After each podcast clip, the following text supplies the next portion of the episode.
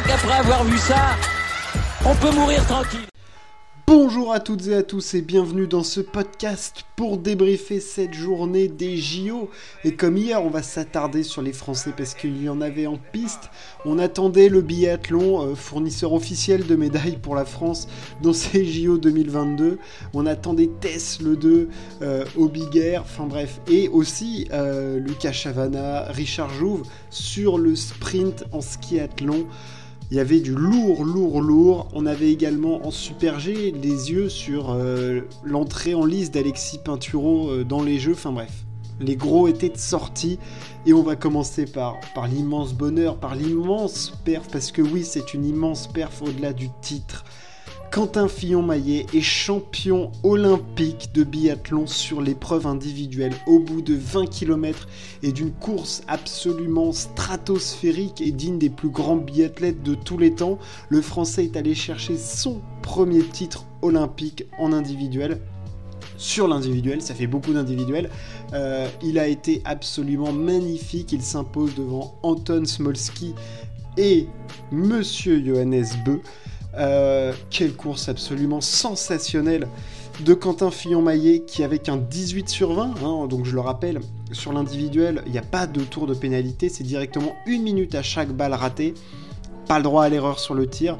Ça n'a pas excellemment bien tiré pour les meilleurs biathlètes du monde, ceux qui sont les plus rapides. Mais, mais Quentin Fillon-Maillet était juste supersonique sur la piste. C'est là-dessus qu'il est allé chercher sa victoire. Il n'y a, a, pas ailleurs. Sur le tir, ça a été solide, mais il fait deux fautes sur un individuel.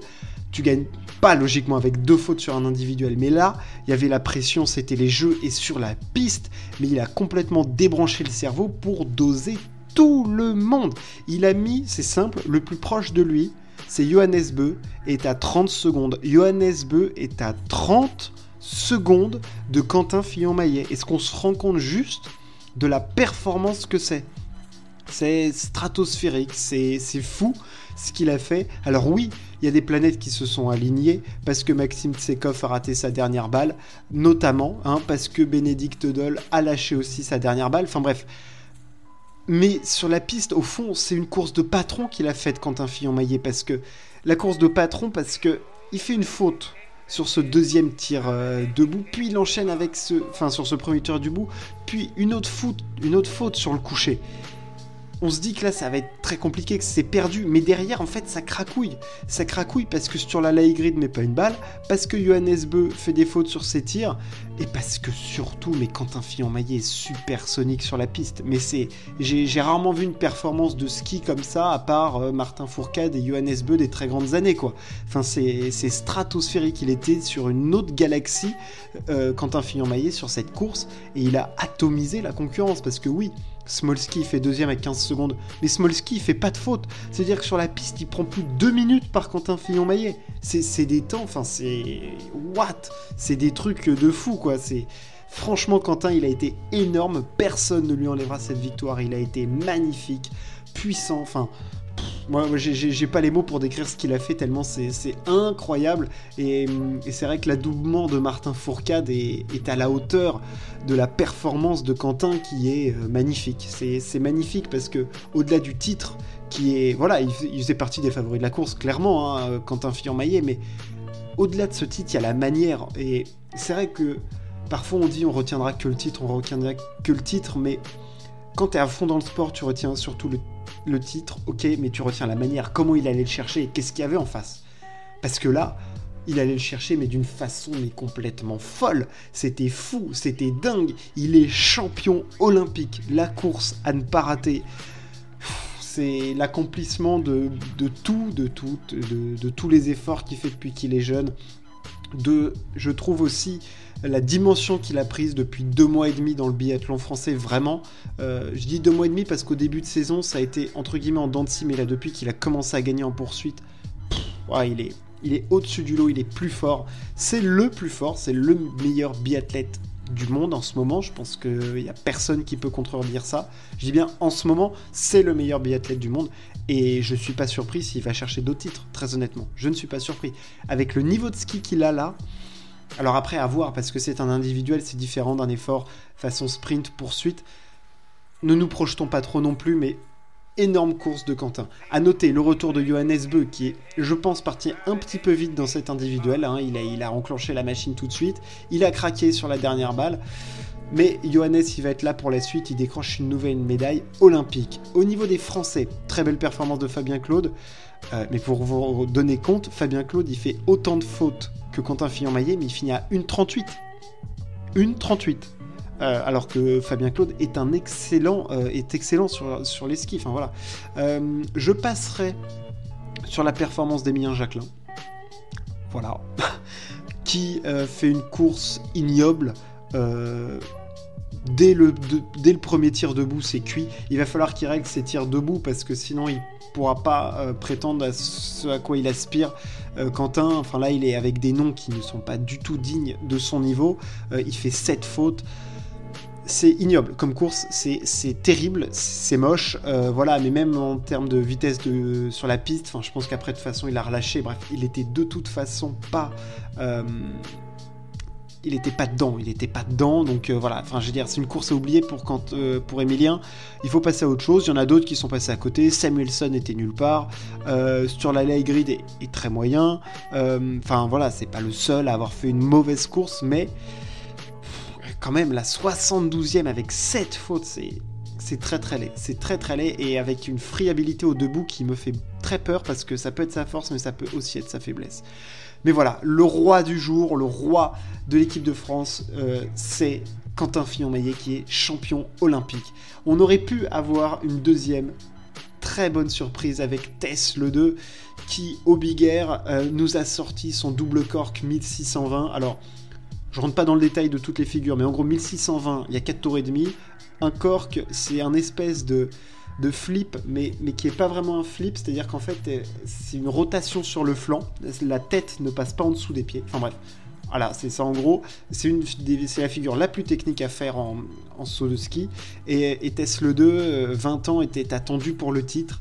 Elle a fait le concours pour le titre. Malheureusement, elle finit à 3 quarts de points d'une chinoise. Euh, on peut avoir quelques regrets au niveau notamment de la notation. Et bon, ça, c'est quand même, euh, voilà, enfin, je veux dire, se faire doubler de trois quarts de point par une chinoise qui fait un saut qui est moins bien qu'elle et un saut qui est identique euh, que celui de Tesla 2, tu peux un tout petit peu les avoir euh, collés au, ganglion, quoi. Enfin, parce que, ouais, elle a été incroyable. Alors, la chinoise ne vole pas du tout son concours, mais très honnêtement, les sauts de Tess étaient un petit peu supérieurs. Donc, celle-là, elle fait un petit peu mal à, avaler, mais c'est une très belle médaille, médaille d'argent. On l'a vu, elle était en larmes, elle a été consolée par euh, les deux filles qui étaient sur le podium avec elle dans l'air d'arrivée.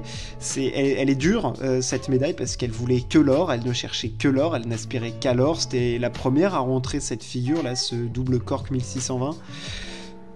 C'est dur à encaisser, mais bon, elle, en aura d'autres, elle est hyper jeune, 20 ans, et en plus, elle peut prendre sa revanche sur le slopestyle.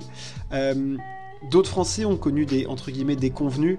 Euh, on avait au sprint euh, nos Français Richard Jouve, Lucas Chavana, qui étaient en demi-finale et aspiraient vraiment à, une place en finale, mais qui sont tombés dans une demi d'un niveau fou avec notamment Johannes Klebe, Bolchunov c'est pas passé et quand on voit la détresse et surtout l'esprit de groupe qu'il y avait entre les trois, vraiment il y a une énorme émulation dans cette équipe et ça faisait vraiment mal au cœur de les voir parce qu'ils étaient vraiment à un excellent niveau et en tombant dans l'autre demi-finale ils auraient pu aspirer à mieux. Malheureusement c'est aussi ça le sport de haut niveau, c'est avoir la, fenêtre de tir, ils l'ont pas eu à ce moment-là. Il fallait aussi de toute façon à un moment battre les meilleurs parce que quoi qu'il arrive, à un moment, t'auras beau passer entre les gouttes, arriver en finale, les meilleurs, il faut les battre. Ils les ont pas battus, euh, la pilule est dure à avaler. Et voilà, c'était, euh, comme, ça s'est passé comme ça. Au niveau du ski alpin, alors, euh, Alexis Pinturo est rentré du coup dans ces Jeux Olympiques avec une 11e place sur le Super G. correct pour Alexis. pas fantastique, mais correct. victoire de Mathias Mayer qui décidément euh, aux Jeux Olympiques décide de, rafler des médailles, mais dans tous les sens, c'est l'homme des euh, Jeux Olympiques parce que, faut quand même se rendre compte. Euh, Mathias Mayer dans sa carrière. Il gagne des courses, hein. il a gagné 11 courses dans sa carrière. Il n'a jamais été champion du monde, il n'a jamais eu un globe de spécialité. Mais par contre, au JO, le mec a juste 3 médailles d'or. c'est dingue, c'est stratosphérique, c'est fou. Euh, le mec a plus de médailles d'or qu'une Michaela Schifrin par exemple. Enfin, je veux dire, c'est complètement dingue ce qu'il fait. Euh, là, il a, il a, pris le bronze en descente, il a médaille d'or au Super G. Enfin, d'où comment il fait Comment il fait Pourquoi au JO qu'est-ce qu'il trouve au JO à chaque fois pour être si performant? C'est dingue, c'est complètement fou. Il s'impose du coup devant Ryan Cochrane Siegel, ça me fait extrêmement plaisir de le voir sur le podium. Lui qui s'était blessé, qui avait fait des bons résultats, il y va chercher une médaille. C'est très bien. Et c'était plus attendu, Alexander mode Kill 2 euh, fait troisième. Pas de médaille d'or pour, euh, pour Kill 2 et moi je suis surpris par le niveau de performance de notre ami euh, Marco Odermatt, alors qui est certes la sortie, euh, mais est-ce qu'il ne serait pas en train un petit peu de subir la pression de notre ami Marco parce que en descente pas au niveau auquel on l'attendait, il sort du Super G alors qu'il pouvait clairement viser l'or. Est-ce qu'il n'y a pas un petit peu de pression là? Est-ce qu'il n'est pas arrivé avec une, espèce de chape de plomb, Marco Odermatt, et qu'il a du mal à gérer maintenant? C'est pas impossible. C'est pas impossible et il va falloir qu'il se rattrape très très vite et très très fort sur le géant qui est pour moi, pour lui, sa dernière vraiment possibilité de, médaille et de médaille d'or. Parce que Odermatt, euh, je pense qu'il s'imaginait pas repartir euh, des jeux alors sans une médaille, ça c'est certain, et une médaille d'or, c'était un minimum, euh, vu le niveau qu'il affichait ces derniers temps. Euh, voilà, mais ça fait plaisir. Alexis était là, on a eu une très belle course. C'était très serré entre Mathias Mayer et Ryan Cochrane Siegel. Euh, mais voilà, Alexis fait 11ème. Il y a eu des bonnes portions. Ça augure quelque chose de bon pour le géant. Je l'espère en tout cas. Euh, autre highlight de cette journée, et je finirai par ça. alors, j'ai jamais fait de patinage artistique, mais voir Nathan Chen faire du patin, c'est quelque chose d'exceptionnel. Parce que oui, il y a eu un record du monde cette nuit. Nathan Chen a battu le record du monde du programme court en signant une performance absolument stratosphérique et il faut le dire magnifique sur la bohème euh, de Charles Aznavour. C'était sublime. Il a passé des quadruples loots et des quadruples piqués. C'était dingue parce que oui, maintenant les hommes font des quadruples. Euh, c'était sublime à voir. Il faut regarder cette performance. C'était fou. Sachant qu'en plus, son concurrent euh, Yuzuru Hanyu est, tombé sur son quadruple salto. Il a une option énorme sur le titre, lui qui est triple champion du monde en titre de patinage artistique. Nathan Chen se dirige droit vers l'or. Merci de m'avoir écouté, on se retrouve très prochainement pour la suite. Ciao, à plus.